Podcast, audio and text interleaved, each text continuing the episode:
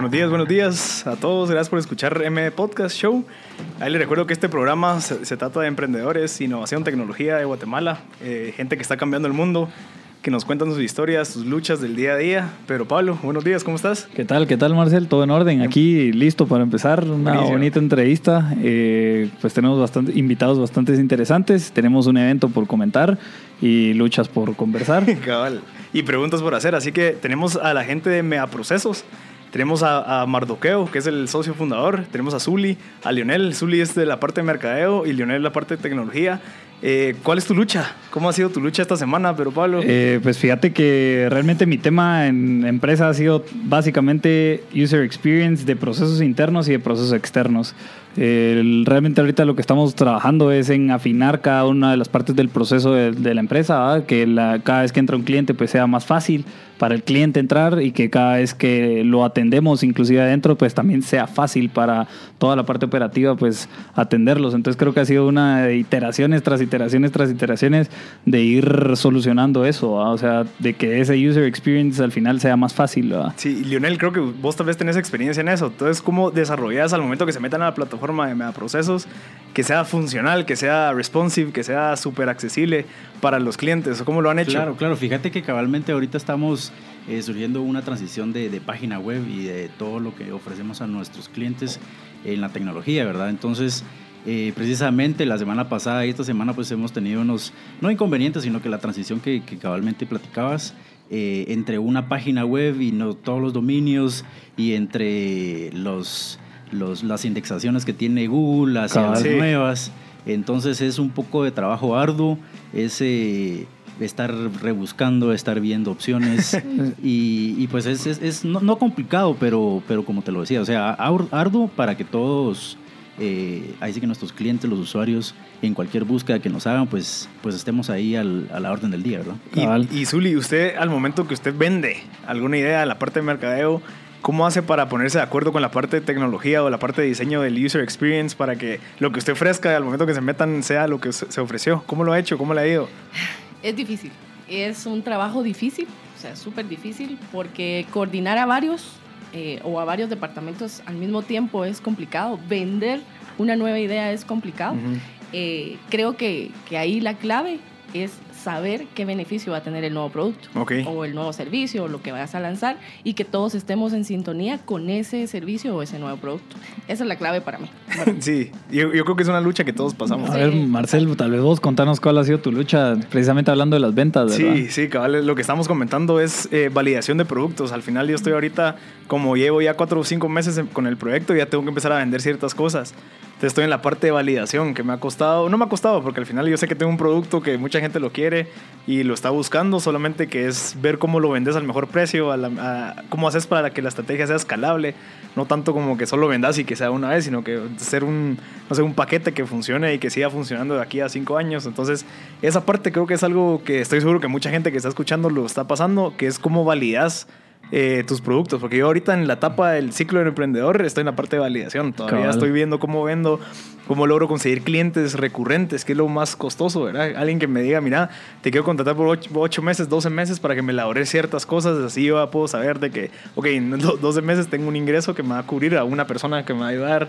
De lograr estructurar eso, creo que lo, es mi lucha de esta semana. Suena genial. Precisamente esta semana sacamos un podcast, ¿verdad? Del, del segmento de University, Ajá. de universidad, ¿verdad? Eh, hablando cabal del ciclo del emprendimiento, ¿verdad? Cómo empieza desde una idea, luego se llega a una etapa de recurrencia y después de esa etapa de recurrencia, pues logramos llevar a una etapa de crecimiento, en donde ya puedes conseguir inversión o tus mismos flujos te pueden financiar tu propia inversión, ¿verdad? Sí, lo más bonito es llegar al punto de equilibrio, que es donde ya tienes tus ingresos establecidos y tus costos. Ok, ya sé que al menos ya no, ya no estoy perdiendo Exacto. dinero y que ahora solo me queda crecer.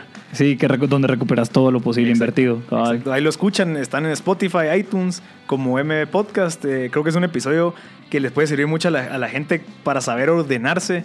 Porque hay mucha gente que tal vez no sabe en qué etapa está. no Ubicarse, ubicarse dentro de, la, dentro de la gráfica para saber qué buscar, cómo ordenarse y qué tener listo para poder estar listos para la otra etapa. Cabal. Y Mardoqueo, cuéntenos usted, que es el socio fundador, ¿qué, qué luchas ha tenido, digamos, en la empresa en su día a día? ¿Cómo, fun- ¿Cómo funciona el día a día de un socio fundador? Bueno, primeramente, muchas gracias por invitarnos, por estar acá en esta prestigiosa emisora y platicando con la audiencia.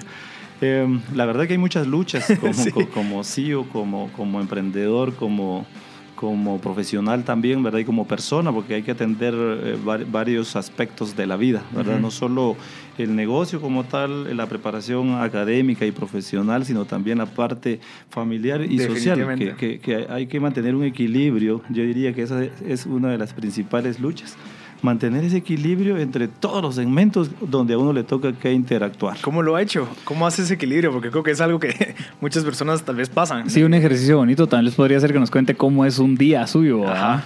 Bueno, un día, un día mío es, eh, bueno, tiene que, empieza, pues obviamente con, con el startazo, con la familia, con esos retos y desafíos que representa mantener esa primera empresa importante que se debe mantener a flote. Yo creo que ese es uno de los principales retos y desafíos que, que se le presenta a uno en el día a día. Y es un reto que lleva 18 años. Y es un reto que lleva... Como 10 mínimo. Y, y Como es, mínimo. es un reto que lleva, eh, yo diría, no 18 años, lleva un poco más allá de 30 años. ¿De 30 años? De, de 30 años, precisamente porque eh, a veces en el afán de crecer, en el afán de impactar, en el afán de, de- de desarrollar un, un producto, de crecer profesionalmente o, o echar a andar un negocio, un emprendimiento, uno se olvida de detalles. Ok. Yo creo que ese es uno de los, de los principales eh, em, luchas, o, o no sé cómo mencionaban ustedes inicialmente eh, la palabra, pero esos los principales retos y desafíos, no olvidarse de los detalles. Sí, porque digamos, usted tal vez al momento que comienza está viendo mucho. O sea, tiene que ver la parte de ventas, tiene que ver la parte operativa, administrativa, financiera, todo. ¿Cómo hace cómo, o cómo hizo para, no sé, no perder esos detalles? Poco disciplina. Es- eh, inicialmente la disciplina. Eh, A mí, a mí me encanta un, un autor colombo japonés que se llama Yokoi Kenji, seguramente ustedes lo han ah, que habla español súper bien. Eh, Exactamente, él hablaba, él hablaba que la disciplina vence la inteligencia Mm. y, y- y me encanta esa manera en que él eh, proyecta el- el- la forma de, de conducirse uno en, en- en la vida en particular. Creo que esa es parte de... eh, hoy por hoy es, es fácil perderse en, en- en- en tantas cosas que el mundo le presenta a uno y, y poderse conducir de, e- en la línea que uno debe estar y con, y con el equilibrio que debe estar entre, entre desarrollar una idea, entre atreverse a, a- a echarla a andar y, y- y desarrollar planificación en el, para, para el día de hoy, para, para mañana y para el Ujú. futuro en general, ¿verdad? Es- yo creo que son, son los, los retos y desafíos más interesantes. Mardo, ¿y cómo hace usted cuando escucha muchos, digamos, consejos, se podrían decir, de muchas personas que le dicen, mira, deberías estar haciendo esto, no, deberías estar haciendo aquello, ¿cómo no has hecho esto? ¿Y cómo hace usted para, o cómo hizo usted para mantenerse en su visión? O sea, como que no, esto es lo que yo quiero, por más que vos me digas que esto debería estar haciendo, que esto es mejor, ¿cómo hizo para mantenerse de verdad confiado en su visión? Em, Y no se dejó desviar, digamos, a otras Claro, cosas. Yo creo que, que inicialmente lo, lo importante es estar convencido en, en- en lo que querés, ¿verdad? Eh, la proyección que tenés para el futuro y, y- y ese y estar, estar convencido también que, que el, que el recorrido no va a ser fácil, no va a ser sencillo, ¿verdad? Porque a veces nos equivocamos y nos, nos confundimos en que, en que de repente ser empresario, ser emprendedor o, o- o- tener éxito en, en- en determinada línea de negocio o, o nicho de mercado o segmento, qué sé yo, eh, es una cosa sencilla. Yo creo que es una de las cosas más difíciles. De hecho, en son de broma, yo les hacía a, a un grupo que, te- que tenemos en, en WhatsApp, decía, a veces se cree y se piensa que ser empresario es, eh, es, es una cosa sencilla y Sí. cuando uno está pequeño dice, yo cuando sea grande quiero ser empresario porque no quiero trabajar. no se imagina que, que hay que eh, darle mucho más tiempo Sí. que las ocho horas que regularmente se le da cuando uno Exacto. es empleado en relación de dependencia, Sí, ¿verdad? es cierto. que como decía Luis, pues no es mala ninguna de las dos. Lo único que am- ambas eh, actividades o, o decisiones que uno tome le van a representar determinados retos y desafíos y el ser emprendedor o ser empresario es, es una cosa de responsabilidad y de responsabilidad grande. Si nosotros precisamente hablábamos la semana pasada, si no estoy mal, de las distintas personalidades, inclusive que cada quien tiene que tener a la hora de ser un emprendedor o de ser un empleado, precisamente, ¿va? ¿Por qué? Porque un empleado en algún grado los grados de incertidumbre son menores. Al final de mes, cada mes, pues tenés en algún grado una recurrencia. Eh, siendo un empresario o un emprendedor, en algún grado no hay ni una recurrencia. Inclusive puedes pasar tiempo sin una recurrencia. Porque al final estás muchos. invirtiendo. Entonces, y porque estás pensando también en una visión de largo plazo. Entonces, en la medida que la logras construir y vas pensando y sabiendo que estás agregando valor, precisamente como lo que hablábamos, ¿va? a la hora de que vas validando esas posibles ventas, vas entendiendo que estás agregando valor a esa visión de largo plazo. Entonces, también creo que también depende un montón de las personalidades y cómo cada persona, y también depende de sus contextos, pues, cómo están dispuestos a abordar esos posibles riesgos, ¿verdad? Y ser, pues, más maleables con la incertidumbre o no maleables con la incertidumbre, ¿verdad? Entonces, cabal, creo que por ahí hay una posible diferencia entre un empleado posible y un, y un emprendedor, pues sí, tiene muchas responsabilidades distintas, ¿verdad? Totalmente. Eh, creo que tocaste un tema importantísimo en, en este proceso de, de, de, ser innovador y de, y de ser emprendedor. Eh, los estilos de personalidad son determinantes para soportar la dura tarea de ser emprendedor y ser empresario. ¿verdad? Eh, algunos eh, estilos de personalidad somos mucho más vulnerables a, a dejarnos llevar por y, y, a dejarnos absorber por las situaciones negativas que representa un emprendimiento. Y otros somos más fuertes y, y, más, y soportamos con suma facilidad las, las adversidades. porque te vas a tener que enfrentar a ciertas adversidades hoy por hoy en un mundo globalizado, en un mundo sin fronteras, en mercados que, que cada día eh, emergen nuevas ideas, nuevos productos, nuevos servicios, es complicadísimo mantenerse eh, tanto tiempo dentro de un, dentro de un ambiente eh, de negocio. Definitivamente. Vamos a tener que ir un corte, solo para que sepan, vamos a tener una rifa de unas entradas para la conferencia del Dado de Siete Caras este 5 de septiembre a las 5 de la tarde en el edificio Avia, en el centro comercial Avia. Eh, nos pueden escribir al WhatsApp 5741-1290 o nos pueden llamar al 2369-7389 para enterarse cuál es el desafío que tienen que hacer para poderse ganar estas entradas. Así que muchas gracias y sigan sintonizando M Podcast Show.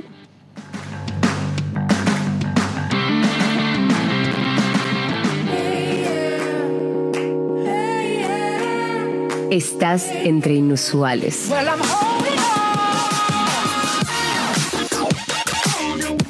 Radio Infinita.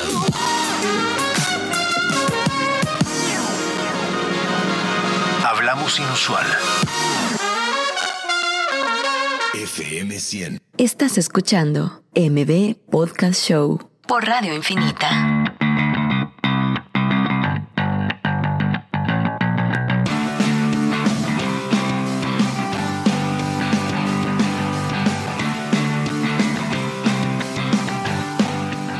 Ya estamos de regreso en M Podcast Show. Este, le recordamos que este espacio es para hablar de temas de emprendimiento e innovación. Estamos con Pedro Pablo Beltranena, fundador de Concord. Estamos con Mardoqueo, Zuli, Lionel de la empresa Mega Procesos y hablando un poquito pues, de la historia.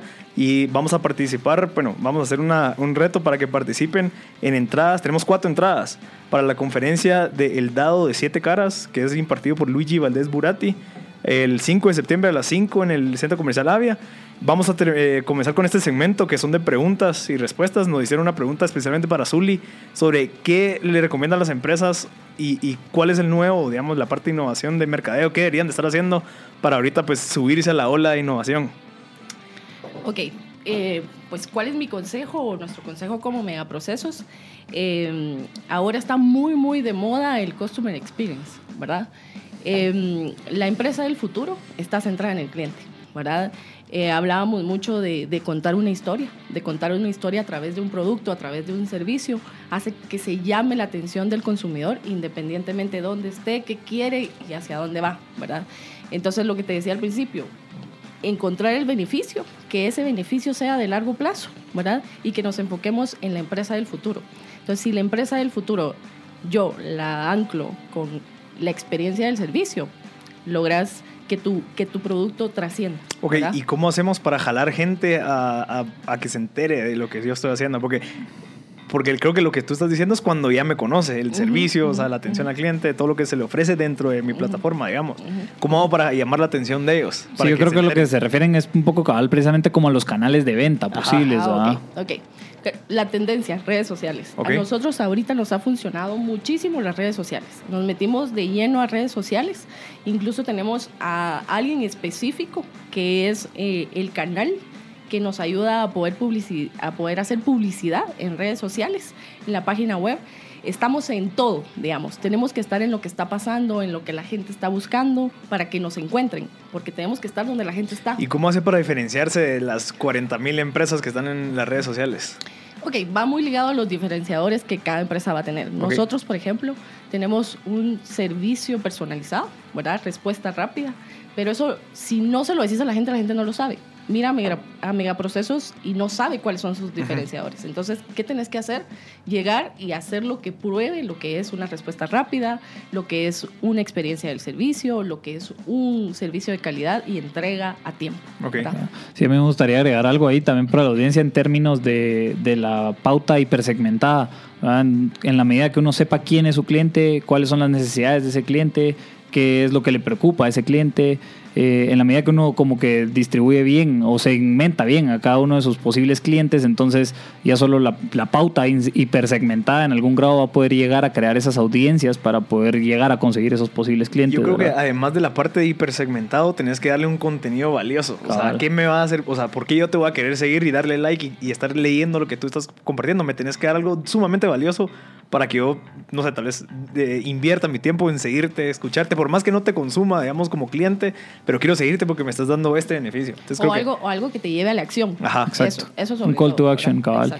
Sí, y también sin llegar al grado de, ¿cómo les digo?, de ser intrusivo. ¿ah? O sea, claramente como que crear un montón de contenido es súper valioso, y pero en la medida que sea de calidad, no vas a ser intrusivo en, el, en la cotidianidad de cualquier posible cliente. Sí, y si en dado caso uno no tiene tal vez el contenido, hay una cosa que se llama curación de información, que es, ok, yo agarro información de otra página similar o de algún blog o de alguna investigación que yo hice, la, la desarrollo en mis palabras, lo, no sé, lo, lo, traduzco a idioma que la gente lo entienda y lo doy por más que tú no lo desarrollaste, tú no te lo inventaste, tú lo que hiciste fue, ok, te lo traduzco a tu idioma y yo te estoy dando este valor. Entonces, al menos eso creo que sería mucho más fácil que desarrollar una investigación así bien elaborada. Sí. Ahora, otra pregunta. Sí, la siguiente pregunta era precisamente de como CEO, ¿verdad? Eh, ¿Cómo organiza su empresa día a día a nivel estratégico, ¿verdad? O sea, ¿qué herramientas usa a nivel estratégico para guiar, digamos, que todas las metas converjan en la visión, ¿verdad? Nosotros tenemos una, una herramienta eh, que se llama Soho, que, eh, que utilizamos para um, gestionar toda la información eh, y, poder mantener esa comunicación con el cliente. entendido cliente como una sola persona, de adentro y de afuera. De tal forma que podamos ser eficientes al momento de interactuar, no solo con, con, la comunidad local de clientes que atendemos, regional, sino también mundial, porque estamos conectados con el mundo, ¿verdad? Como, como empresa innovadora es importante estar conectado y, creo que adicional a lo que, a lo que Zuli mencionaba, eh, una forma de diferenciarnos es a través del networking que manejamos no solo eh, en Guatemala, sino regional y también a, nivel mundial. Ok. Entonces yo creo que esa herramienta sirve en el día a día y, también eh, manejamos otra, otra herramienta que se llama... Eh, el, HODL. Que sirve para colaborar, para administrar información del cliente, para que ellos puedan acceder de una forma privada y segura a toda esa información y evitar así, pues obviamente que se, que se, que se, se haga un mal manejo de la información. Y, y, esa es una herramienta que internacionalmente ha sido probada y que ha sido usada, de hecho, en, en en la alianza donde nosotros trabajamos se usa para toda para la colaboración que hacemos como firma y también con los clientes. Perfecto. Yo tengo una pregunta para Lionel que me la están haciendo ahorita, así que Lionel, prepárate. A ver, a ver. Eh, es qué tendencias de tecnología están ahorita en la parte de innovación. O sea, ¿qué, qué le recomiendas a una empresa que está queriendo innovar en la parte de tecnología? Pues obviamente la tecnología es muy extensa y cada mes, cada tres meses, cada seis meses pues nos deja, ¿verdad? Okay. Eh, yo creería que la, la tendencia pues es eh, meterse al, al, al, a, la a, la colaboración, lo que mencionaba Mardo. Eh, la colaboración es, es, creo que una de las tendencias más grandes en cuanto a, a empresa. Okay. No, no en cuanto enfocaba al, al servicio, sino que ya como empresa poder colaborar con otras, hacer el networking, hacer eh, el paso adelante. Y creo que esa es, es como la, la tendencia. O sea, en la empresa también hacemos una, una pequeña broma, que es eh, a las empresas que no innovan, a las empresas que no están eh, creciendo, les va a llegar su Uber. O sea, lo que está pasando ahorita es, o sea, o no estás en el mundo, no solo tecnológico, porque hablamos de tecnología y pues queremos que redes sociales, queremos- que es que tener una página o algunos otros casos, pues una pequeña aplicación. Pero no es eso, o sea, es eh, poder tener una, una herramienta colaborativa eh, para nuestros clientes, para nuestros partners, para la gente que está a- así que afuera en el, en el mundo y poder crecer. O sea, ese es, creo yo que es la tendencia. Sí, igual no, creo que para aclarar, no tenés que desarrollar vos todas esas herramientas, ya sí, sí. Totalmente, totalmente. O sea, eh, en, en los hindús, o sea, lo hacen por la mitad de lo que lo, lo- lo harías acá. Eh, es, es mucho lo- de lo que se está utilizando. O sea, eh, poder eh, climatizar o tropicalizar una, una plataforma, poder tropicalizar algo que ya está hecho. Eh, obviamente para nosotros los emprendedores y para todas las personas que nos están escuchando, pues eh, es una gran herramienta porque no tenés que desarrollar, no tenés que gastar eh, mensualmente por, por gente El que te va exactamente, o sea, es algo que solo puedes tropicalizarlo, puedes colaborar, puedes crecer entre esa, esa aplicación, entre esa tecnología y yo creo que es, es, es por el momento la tendencia que nos tenemos que sumar todos. Perfecto. Sí, Eh, aquí tengo, ajá, tengo una pregunta eh, que también es un poco de términos financieros, ¿verdad? Y creo que lo podemos ver en ejemplos como cuando la innovación es disruptiva, si no, ustedes me corregirán, pero hay dos tipos de innovación, ¿verdad? Una es disruptiva y la otra, perdón, no me acuerdo, el- se me fue el, nom- el segundo tipo de innovación. Eh, pero cuando la innovación es disruptiva es de que empieza con márgenes muy pequeños y tiene que haber mucha inversión de capital en un inicio, ¿verdad? Por ejemplo, Tesla, ¿verdad? Tesla es un claro ejemplo en donde ahorita están quemando efectivo a pura inversión para llegar a un punto de disrupción en el que llegue a ser mejor que cualquier carro de cómo es de combustión, ¿verdad? De que que, consume gasolina.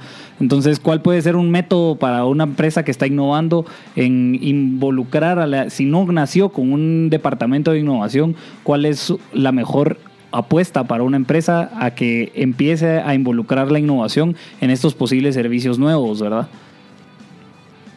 Bueno, para contarte un poco, eh, creo que todo empieza con darle valor a las ideas. Ok. ¿verdad? Darle valor a las ideas. La creatividad y la innovación viene por las ideas, aparecen las ideas. Eh, hay muchas formas, ¿verdad? Hay muchas formas de, de involucrarlo en, en una empresa. Una que es muy buena es certificándose y yendo a conocer metodología, ¿verdad? Metodología. Nosotros tenemos eh, y aplicamos una que ha funcionado muy bien, que es LSP, ¿verdad? Y esa, esa metodología lo que hace ¿Qué es, es? que es Lego Serious Play. Ah, sí, lo Sí, he escuchado. Buenísima. Y entonces, ¿qué hace? Tú eh, traes una idea que está en tu mente, la volvés en 3D, la haces tangible. En juguete, digamos, Sí, todos los legos construís. Aprendes jugando. Entonces, Eh, ¿qué, hicimos nosotros? Es que eh, empezamos jugando para poder crear e innovar, ¿verdad? Entonces, creo que en cualquier empresa, así sea pequeñita, sea grande, como sea, puedes empezar jugando para descubrir nuevas ideas. Entonces, creo que eso funciona Sí, yo, lo- muy yo- bien. yo lo vi, si no estoy mal, qué empresa grande lo hacía, pero creo que lo hacen muchos, pero hay gente que hasta se especializa en eso. Es como que yo, yo compré un jueguito de Lego, Lego Serious Play y te trae personas, te trae mesas, como que para que incluso puedas desarrollar un proceso Exacto. visual, porque hay veces que hay gente que tal vez no tiene la habilidad de comunicación, entonces tal vez tiene una idea y es bien complicado tras- transmitirla, entonces, ok, me- dibújamela. Exacto. O agarra un pizarrón, oh, sabes que aquí tengo estos juguetitos, hacer hacer lo que se te ocurre. Hacerla tangible, Ajá. exacto. Y yo creo que simple, ¿verdad? Y Sí. no, es, no es caro. No Ok. es como voy a hacer un, un departamento en mi, en mi empresa, sino... Es más una empecemos- actividad. Empecemos jugando, Ajá. a ver qué pasa. Y Y, eso- ahí empieza. Y eso te permite involucrar a toda Exacto. la organización porque Rompe el hielo Sí, incluso. rompes hielo eh, y ves, um, te sirve para muchas cosas, Sí, aparte, para- aparte de generar ideas creativas, te sirve para, para evaluar conductas, para identificar mercados, nuevos productos, nuevos y servicios. líderes, porque Y- cuando y líderes los de alto juegos, potencial. Mucha, ah, no sé qué, entonces uno empieza a agarrar liderazgo, Ujú. y dice, no, mira, vamos a agarrar qué. Entonces creo que tiene mucha función y Sí, creo sí, que sí. es necesario. Y así hay muchas metodologías que se pueden ir aplicando. Qué interesante. Empezando con uno. A- le ahorita, das. pero nos acaba de entrar una pregunta para Marqueo, Mar- Mardoqueo, pero Mardo, es, eh, ¿qué tres hábitos me puedes dar que tengo 20 años para poder llegar a ser, a ser un buen CEO o un buen socio fundador? Bueno, primero, tiene que ser un buen lector. Ok. Sí, ah, hay- qué interesante. Hay, hay que leer muchísimo. Ok. Y no solo de tu área de especialidad. Yo, por ejemplo, soy contador y, bueno, me, me metí muchísimo en la técnica, en la parte fiscal, laboral, mercantil, etcétera. Pero alrededor de eso tienes que leer eh, libros de experiencias de hombres de negocios. Qué interesante. Importantísimo eso, ¿verdad? Eh, tenés que eh, eh, también asistir a ferias, a conferencias. eh, re- Networking. re- sí, en- reunirte también con, con gente que se ha atrevido a desarrollar modelos de negocios interesantes y propuestas de valor que han tenido impacto, que han tenido éxito y que, y que hoy por hoy pueden contar esa historia. Ok. ¿verdad? Hacer ejercicio es clave. Porque estar sentado eh, todo eh, 24 o 8 horas en un, en, un, en un escritorio, una silla en un escritorio, eh, pues no es nada sencillo. Entonces, el, al cuerpo hay que ponerlo eh, en, en movimiento. ¿verdad? Nosotros estamos hechos por, eh, dice Stephen R. Covey, que nosotros estamos hechos de alma, cuerpo, corazón y espíritu. Y una de esas cosas que falle, te falló todo. Entonces, es importante estar eh, este, moviendo el cuerpo en ejercicio eh, permanente. Perfecto. Ya vamos a entrar un corte solo para recordarles, eh, pueden participar en, la rifa. Estamos rifando cuatro sillas a la conferencia del dado de siete caras dirigido por Luigi Valdés Burati, que es este 5 de septiembre. Nos pueden llamar al 2369-7389 o escribirnos al WhatsApp 5741-1290. La, la función es pónganle like a la página de Megaprocesos en Facebook, pónganle like a la página de M- MVP Show en Instagram y nos pueden llamar para contarnos su historia del por qué quieren ir. Así que Sí, solo, solo repito el número de WhatsApp, 5741 1290. Muchas gracias.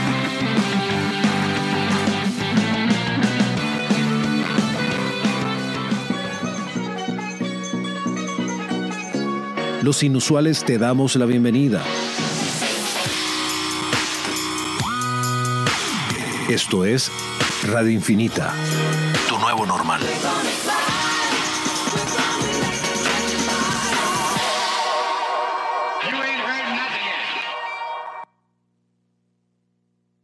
Esto es MB Podcast Show con Marcel Barrascut. Perfecto, ya estamos de vuelta. Les recordamos que M Podcast Show es un espacio donde hablamos de tecnología e innovación de emprendimiento con Pedro Pablo Beltranena, que es el fundador de Concord, yo el fundador de M Podcast. Por cierto, hoy en Spotify está nuestro episodio con Pedro Pablo sobre lo que es el ciclo del emprendimiento. Creo que es bien necesario que lo escuchen. Eh, lo pueden encontrar en Spotify, iTunes, lo pueden encontrar en Instagram, en Facebook como MB Podcast. Creo que es es bien importante saber, como estábamos hablando, eh, hablando antes, en qué etapa se encuentra tu emprendimiento. Creo que es bien necesario. Exacto.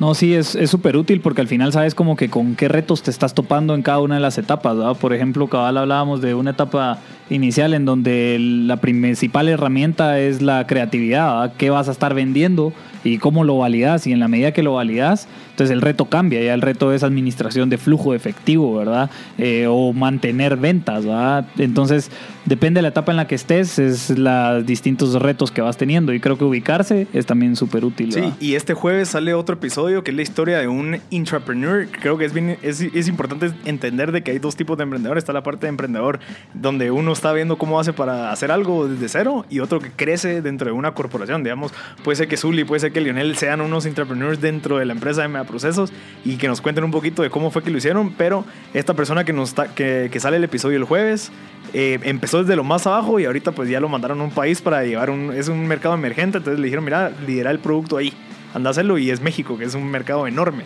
Entonces creo que la historia de él es bien interesante, es sobreviviente de un accidente, entonces también cuenta la historia. Eh, lo pueden escuchar en M Podcast, en Spotify. Bueno, hablemos un poquito de Megaprocesos. ¿Qué es Megaprocesos? Bueno, eh, Megaprocesos es una, somos una firma de consultoría de negocios que nació hace 18 años, justo en agosto del año 2000. Nos atrevemos a, plantear un, modelo de negocio y una propuesta de valor totalmente distinta a lo que, a lo que existía en esa época y que lo hemos ido afinando y, y, y, y socializando día a día y hasta, hasta estar el día de hoy acá con ustedes hablando del tema. Empezamos como, como un despacho de contadores común y corrientes, atendiendo a pequeños negocios y a personas individuales en sus necesidades de cumplimiento fiscal, de, de reportería contable. Y, y bueno, esa, esa fue, el, ese. Fue el, el arranque. Eh, desde sus inicios nosotros nos hemos vendido no solo como contadores, sino como, como profesionales integrales. Eso significa que, que nosotros tenemos la capacidad de poderle solucionar las situaciones por resolver que tienen todos los negocios desde distinto ángulo. Para ello nos preparamos, para ello ganamos experiencia, para ello eh, contamos con herramientas, con técnicas innovadoras que, que- que nos sirven eh, precisamente para, para poderle apoyar. Qué interesante, ¿cómo fue que de, de pasó a tener el primer producto o servicio de la parte de contable a todo lo que tienen ahorita? ¿Cómo fue que usted decidió, ok, ya no, ya no más, o sea, ya no me puedo quedar solo con esto, sino que tengo que empezar a innovar? ¿Cómo fue que tomó esa decisión? ¿A base de qué? Yo tuve la oportunidad de estudiar la maestría de Derecho Tributario en la Universidad de San Carlos y eh, dentro de toda la población de estudiantes, el 95% eran abogados y 5% éramos auditores. Eh, siempre se, ha estigmatizado a los contadores y a los auditores como que son cuadrados, es decir, que solo eh, actúan en, sobre un marco referencial y que a partir de ese marco no se puede hacer ma- mayor cosa. Entonces me marcó porque en, en efecto había un hasta una especie de broma que se hacía que decía que de la combinación de un de un de un auditor y un dálmata salía un dado, porque era cuadrado de todos los lados, eh, pintillo y blanco. Entonces dije yo, ¿cómo nosotros podemos hacer y replantear este tema? Donde la población de profesionales crece permanentemente año con año y, bueno, contabilidad, auditoría, impuestos lo puede hacer, todo el mundo lo puede hacer, pero ¿cómo lo podemos hacer de forma diferente? Empieza en el año 2006, cuando pues una noche empiezo a pensar qué pasaría si de repente ya no hay trabajo para los contadores y para los auditores, ¿qué haríamos? Y de hecho esa es una pregunta que se lo hago aparte del equipo. Le digo, mira, ¿qué harías? Ah, yo me vuelvo pastelero, yo me vuelvo taxista, yo me vuelvo lo que sea, pero, pero ya tienen en mente qué hacer. Y eso es importante porque quiere decir que no estamos, no estamos enmarcados en un esquema solo de hacer contabilidad, auditoría e impuestos, sino tenemos la capacidad de reaccionar ante los cambios constantes, ¿verdad? Yo, soy adicto al cambio y, y se lo digo a la gente, me encanta cambiar, si hay algo que no funciona hay que cambiarlo, pero hay que, hay que cambiarlo rápidamente, porque si, el cambio, eh, si, si- si no cambias, el cambio te cambia, dice, di- dice por ahí el dicho. Y, y Heráclito decía que la única constante es el cambio. Entonces tenemos que posicionar en nuestra mente que lo que estamos haciendo hoy, mañana va a ser totalmente Sí, distinto. Por eso ustedes se basan mucho también en la parte de innovación. Completamente. Entonces, el- la propuesta nuestra e- era cómo, cómo hacíamos nosotros para innovar en, en este esquema esquematizado de procesos, de políticas, de estructuras. Y, bueno, eh, en el año 2006 yo me certifico como gestor de la innovación en la cooperación alemana y, y de ahí surge esta idea de plantear un modelo de negocios en, en toda la región que fuera ágil, rápido y versátil y que pudiera atender eh, esa necesidad de, de- de responder rápidamente y resolver ese problema de cercanía que el, que el- inversionista extranjero andaba buscando, no solo en Guatemala, sino en toda la región.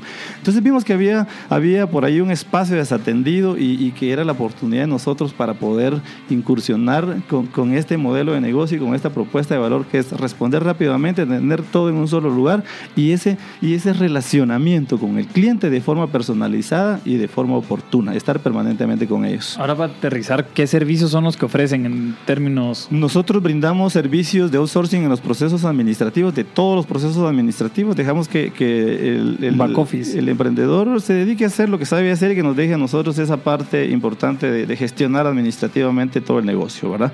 Aparte de eso, eh, brindamos servicios de auditoría de estados financieros, no desde un enfoque meramente de políticas, de procesos, sino de funcionamiento del negocio como tal. Para ello nos valemos de herramientas, como ya les mencionó Zuli, Design Thinking, Lego, Serious Place y, y otras herramientas que tenemos para hacer un diagnóstico de la capacidad innovadora de las empresas, porque si nos en- enmarcamos en lo que dice la norma, realmente yo puedo decir que todo suma cuadripega, pero a la hora de la hora el negocio es otra cosa, ¿verdad? ¿Y cómo hacen ustedes para estar siempre al tanto de toda la parte, lo lo que está sucediendo alrededor del mundo, como para seguir innovando? O sea, ¿hasta qué momento, no sé, llegan a un tope y dicen, ok, hay que ir a otro país a visitar otras empresas? ¿Cómo, ¿Cuál es su recurso para estar innovando siempre? Sí, de hecho nosotros eh, eh, estamos conectados con el mundo a través de la alianza Praxity, en la cual cubrimos uh, más de 103 países con 40.800 profesionales, 3.800 socios, 69 firmas que participamos y uh, alrededor de 635 oficinas en el mundo.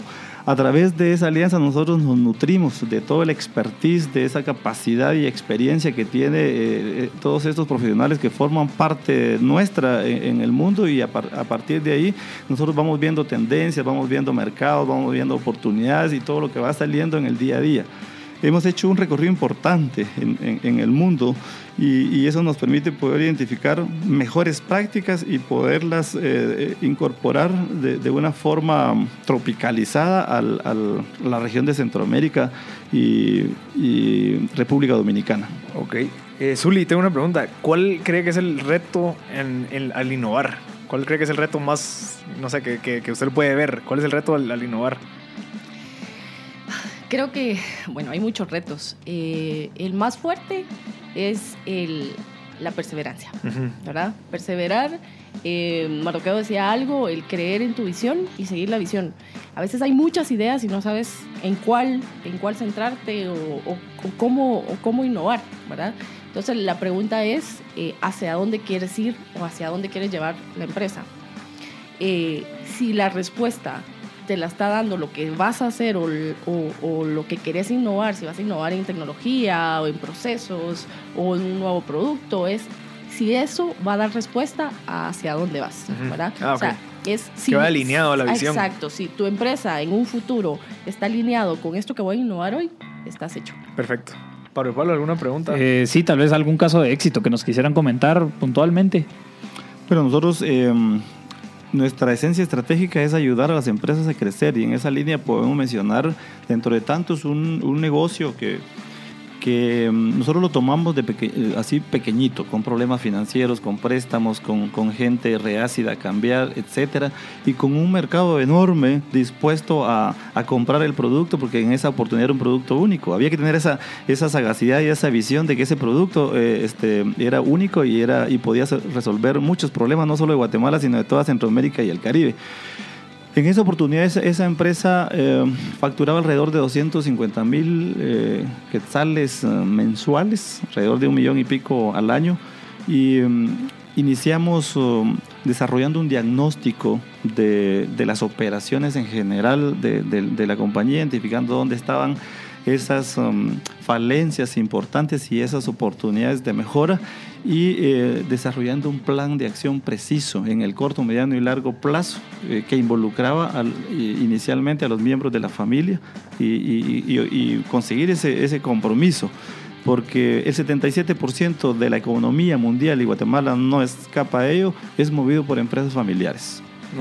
Y, eso es, eh, es un tanto complicado porque la cultura de, un buen porcentaje de los grupos familiares no es profesionalizarse, aunque muchos ya han, ya han identificado ese aspecto de debilidad y ya le están entrando fuertemente a profesionalizar su negocio ese fue un reto importante que teníamos que hacer, profesionalizar el negocio. ¿Cómo hacías para sacar a la familia del, del día a día cuando ellos eh, eran los amos y señores en diferentes áreas, en producción, en finanzas, en mercadeo, en ventas y en el relacionamiento con el cliente? Entonces, Interesante. Ese fue eh, uno de los principales retos y hoy por hoy se, reestructuró la parte administrativa, financiera, de mercadeo y producción. Hoy el área de producción es, está totalmente automatizada. Y mm. todas aquellas distribuciones de costo, primario, secundario y terciario para determinar precio y, margen de rentabilidad que se hacía manual, hoy se hace de manera automatizada. ¿Verdad? Excelente. precisamente hablando un poco de empresas familiares, recientemente cabal vi un caso, una buena práctica en la que los, los, las personas que están dentro de la empresa familiar en algún grado en términos financieros para la familia es un riesgo que estén ahí, ¿verdad? ¿Por qué? Porque si le pasa algo a esa posible empresa, entonces todos están bajo ese mismo rancho, dirían. ¿Verdad? Entonces, en la medida que todos empiecen a profesionalizar en distintas áreas, en distintas empresas o poner inclusive empresas eh, paralelas, ¿verdad? Que puedan aportar a la infraestructura o inversiones estratégicas de, la, de los bienes de la familia, pues en algún grado ayuda a que si le pasa algo a una, los riesgos están diversificados y no están centralizados en un solo negocio. Sí, uno de los principales cánceres que sería importante mencionar del cáncer que se, que se genera al, al seno de las empresas familiares son las luchas de poderes. Eso es importante. ¿Y cómo vencer e, esa, esa, esa lucha de poderes? Es a través de, de, un, de una buena guía, de un buen asesoramiento, de profesionales expertos que hayan vivido una serie de experiencias en distintos grupos familiares y que tengan la capacidad de poderles decir dónde sí y dónde no pueden orientar sus esfuerzos. Perfecto. Yo Vamos- creo que... Vamos a un corte. Eh, les recuerdo que para, para el próximo segmento que tenemos ahorita, vamos a hablar sobre la conferencia del dado de siete caras. Eh, recuerden de, de participar. Ya hay gente que nos está escribiendo en WhatsApp. Solo es de mandar un mensaje a la página de Facebook de, de Mega Procesos. Y si en dado caso nos pueden llamar, llámenos al 23 69 73 89 para contarnos el por qué quieren ir. Y por favor sigan sintonizando M Podcast Show. Estás escuchando MB Podcast Show por Radio Infinita.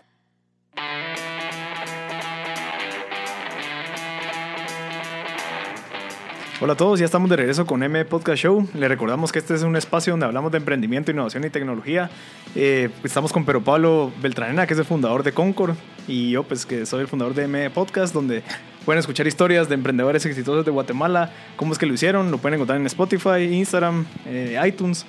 Y Pedro Pablo, pues lo pueden encontrar como ecosistema Concord para que se enteren de los productos que ellos venden, que son financieros. Exacto. Tenemos el servicio de CFO as a Service, que es el que estamos buscando potencializar para que todas las empresas en algún grado tengan sus métricas financieras y que sepan si están ganando o están perdiendo. Básicamente ese es un primer principio Exacto. a saber, ¿verdad? Eh, si no tienen métricas, pues tender a ellas y si tienen un gerente financiero, pues que este servicio los ayude a generar reportería y que el costo de oportunidad se mejore para este gerente financiero. Perfecto, estamos aquí con Megaprocesos. Eh, tenemos ahorita un invitado especial que desde dónde nos saluda él. México. Desde México, que se llama Luigi Valdés Burati. No sé si Luigi nos escuchas. Te escucho perfectamente Ah, bien. perfecto, perfecto. Igual nosotros te escuchamos, Luigi. Bienvenido aquí a M Podcast Show. Eh, ¿Nos puedes contar quién es Luigi Valdés Burati? Pues mira, esa es buena esa pregunta. Mira, eh, soy Luis Valdés. eh, actualmente tengo 11 libros publicados en el área de innovación, en el área de liderazgo, 3.000 conferencias y mi último libro que se llama El Dado de Siete Caras, ahorita fue nombrado Modelo Nacional de Innovación para México. O sea, el gobierno de México lo está tomando con otros cuatro modelos como los pivotes para eh, desarrollar el binomio innovador-emprendedor en México. Wow, qué increíble. Generalmente es eso. Sí, fíjate Sí, que- Luigi, Luigi, por ahí va a acabar precisamente una de las preguntas que tenemos, ¿verdad? ¿Cómo, por qué llegó esto a ser un, o sea, por qué llegó esto a ser un modelo nacional de innovación? ¿Hay casos de éxitos eh, o algunas iteraciones? Contanos un poco, tal vez. Sí, sí, sí, hay, casos de éxito, casos pequeños, casos grandes. Cuando son pequeños, normalmente son emprendedores que empezaron a, a crear algún negocio de la nada y empezaron a avanzar.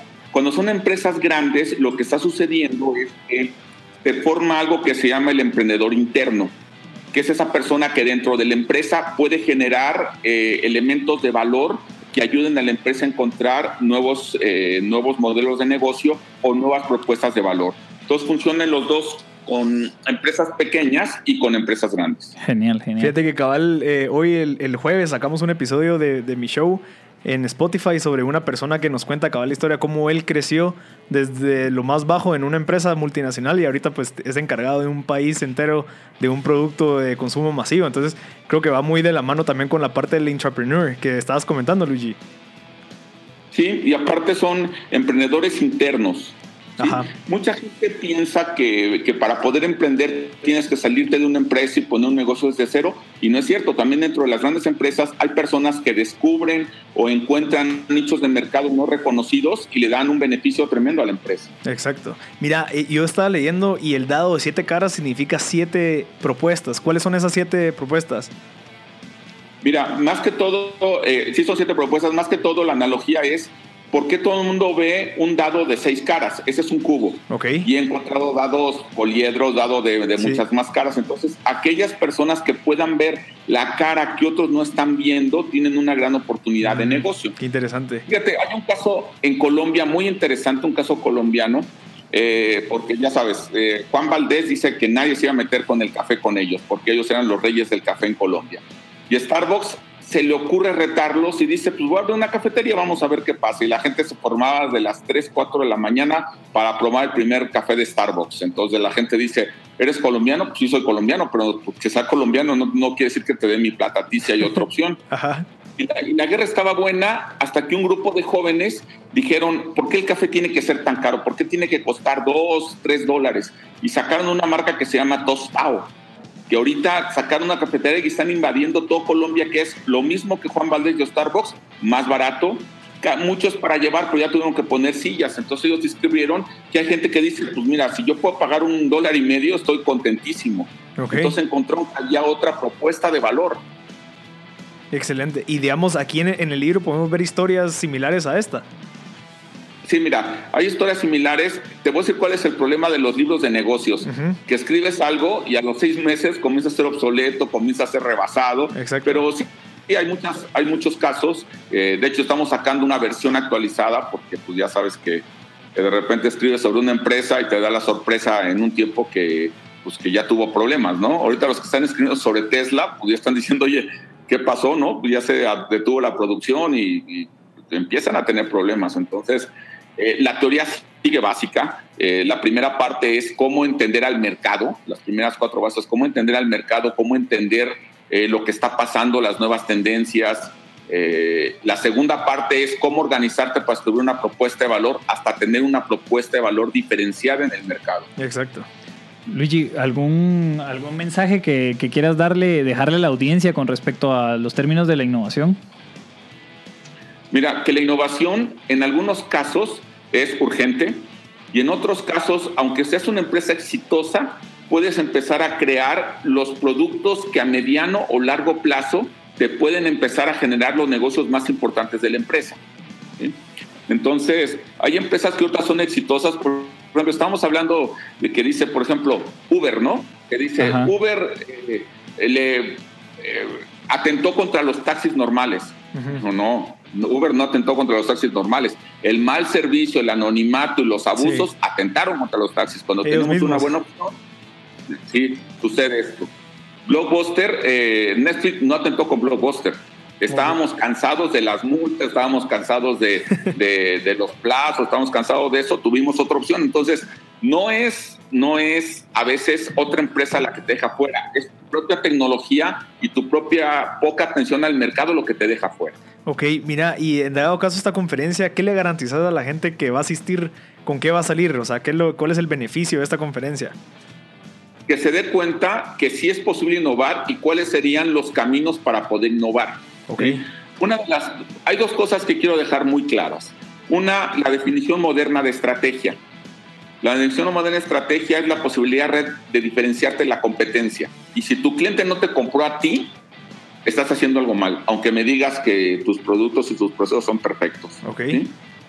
Entonces, la primera es la definición de, de, de estrategia. Y la segunda es en qué quieres ser diferente. No podemos ser diferentes en todo. Digo, es demasiado desgastante y una empresa Sí. no puede ser diferente. Entonces, la pregunta, ¿en qué quieres ser diferente y en qué quieres que te reconozca tu cliente como diferente? Ok. Sí, podemos ser diferentes en una cosa y ser los mejores en esa parte que somos diferentes. Mira, Amazon en qué es muy bueno, Amazon es muy bueno en logística y es muy bueno en, en cobrar y bajar precios. Amazon ahorita quebró a, a la juguetería más importante de Estados Unidos Toys R Us. porque era mucho más barato y era más flexible. Entonces, ¿en qué quiere ser diferente? Amazon quiere ser diferente en logística y en redes de distribución. Ok. Mira, ¿y a quiénes va dirigida esta conferencia?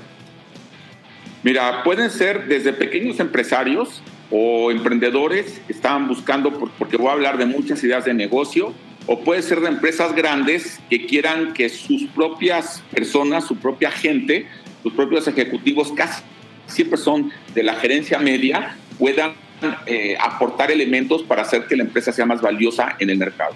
¿Y no te, no te has topado con gente que está reacia a la parte de la innovación? Tal vez no quieren aceptarlo por ego porque ellos no lo pensaron antes. ¿Te ha pasado algo así? Claro, y son los que no van a ir a la conferencia. ¿Y cómo podemos hacerlos para que vayan? ¿Qué les puedes decir para que, que se quiten el ego y que pues, sean humildes y acepten de que tienen que innovar?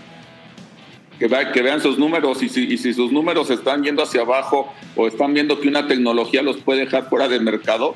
Mira, por decirte un ejemplo, hace 10 años esta llamada tuve- tenía que haber sido por larga distancia. Sí. Y ahorita, Y es por es por internet. internet, con una claridad y todo. Entonces, las empresas que invirtieron en larga distancia, no creas que están muy contentas con las tecnologías de la red. Exacto, exacto, exacto, exacto. Yo creo que eh, ten- tenemos alguna otra duda de la conferencia o alguna información para que la gente quiera asistir. Ahorita tenemos ya las cuatro entradas, hay varias gente que nos está escribiendo, creo que ya, ya escribieron al, al Facebook. Entonces, para que nos cuenten por qué quieren ir y, y que sigan participando, porque tenemos cuatro entradas disponibles para el evento que será este 5 de septiembre, donde tendremos como invitado el que va a dirigir la conferencia, que es Luigi Valdés. Lo pueden investigar. Él fue el autor, pues es el autor del Dado de Siete Caras, además de otros libros, y pues ha dado más de 3.000 conferencias. Yo no, no sé cómo, cómo lograste dar 3.000 Eso, conferencias. eso también fue una de mis preguntas. ¿A qué hora llegaste a 3.000 conferencias? ¿Hace cuánto empezaste? Ajá. Mira, mi primera conferencia la di a los 20 años. Ah, ok. ¿sí? Entonces, eh, se dan entre 100 y 150 conferencias al año y años mucho más intensos. Oye, retomando tu pregunta, ¿qué me gustaría que saliera de la gente Ajá. esa tarde, esa noche? Que esa noche no puedan dormir, Por quedarse pensando. para que se den cuenta que al otro día van a tener que hacer algo a sus negocios, porque, mira, algo que pasa en América Latina es que tenemos muchos administradores, pero pocos emprendedores. Hay gente que está administrando el éxito o administrando algo que hicieron bien. Entonces, lo que quiero es decir, esa, esa ventaja y esa victoria puede durar poco tiempo. ¿Qué tienes que hacer para que esa fecha de caducidad, porque algo que manejamos es que todas las empresas tienen fecha de caducidad, esa fecha de caducidad se puede acortar o se puede alargar, depende de, de las decisiones que tomes. Ok.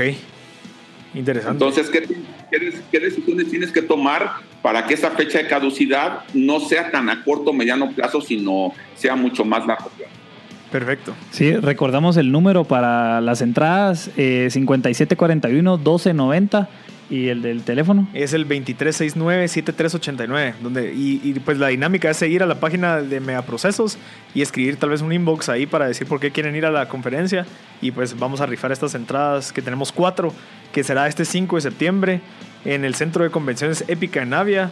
Eh, pues es la conferencia del dado de siete caras que lo, está lo va a impartir pues la persona con la que estamos hablando ahorita que es Luigi Valdés que es el autor de este libro creo que es bien importante innovar y nos va a decir algo ahorita Leonel Sí, sí, solo para agregar un poquito a lo de las entradas, pues obviamente queremos que todos asistan Ah. y estamos regalando unas entradas acá, pero si no eh, lograran pues entrar a, a- a- a los, a los ganadores, eh, nos pueden eh, llamar a nuestro PBX que es 2294-2300, ahí están a la venta las entradas, eh, también pues en la plataforma de Todo Ticket, en nuestras redes sociales para mayor información. Perfecto, muchas gracias. Eh, Luigi, algo, un mensaje último que quieras dejar para la gente que está escuchando. Ya tenemos que ir al corte. Eh, quisieras dejar algo más para dejarlos picados para que quieran asistir este 5 de septiembre. Mira, hay una frase que, que marca mi vida y se las quiero compartir que dice, los límites son físicos, las limitaciones son mentales. Ok, interesante. Y tú vas a poder a llegar tan lejos como tu mente crea que lo puedes hacer. Perfecto. Perfecto, Luigi. Mucho gusto escucharte, ¿viste? Y te, te vemos aquí el 5 de septiembre. Ahí estaremos. Gracias, Luigi. Un abrazo. Muchas gracias a todos por haber sintonizado M Podcast Show. Esto fue el episodio número 4 con Pedro Pablo Beltranena, fundador de Concord, Marcel Barascut, el fundador de M Podcast, que nos pueden encontrar en Spotify o en YouTube o en, iTunes. Eh, tenemos a la gente de Megaprocesos, Mardo, eh, Zuli, Leonel, que, que pues están llevando esta conferencia al público para que puedan innovar. Muchas gracias a todos por sintonizar. Muchas gracias. Gracias.